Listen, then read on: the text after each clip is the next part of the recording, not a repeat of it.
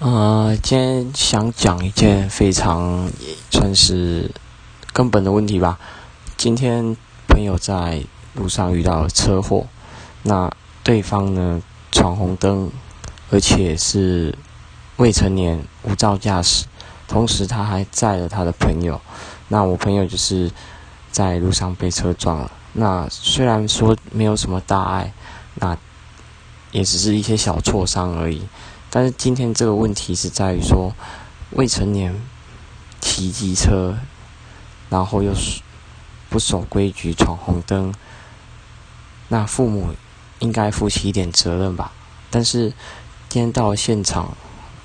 跟朋友一起处理后处理事情的时候呢，发现对方的父母、对方的母亲，竟然连一声问候都没有来这边。来关心我们，呃，我朋友这边的伤势，然后只是一昧的在看他的小孩子有没有发生什么事，而且到医院，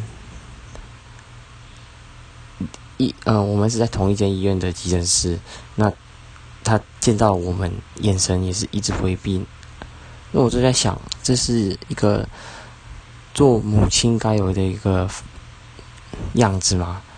今天你出的事情。你在你孩子面前竟然是不会去关心别人，然后同时你也让你孩子是无照驾驶，而且让你孩子也是闯红灯那一个，害我朋友受伤。那今天，所以说为什么会人家会说台湾的教育失败？这就是父父母亲都做不到，那你又谈怎么样去教导你的孩子呢？何况孩子也才刚十七岁。这是要一个变成一个成年人的一个阶段，父母亲不在这个时候好好的做一个榜样给你的孩子看，然后反而是在孩子面前为说连一句道歉的话都没有，连关心我朋友的伤势也没有，那我真的是觉得，呃，这个社会到底是怎么了？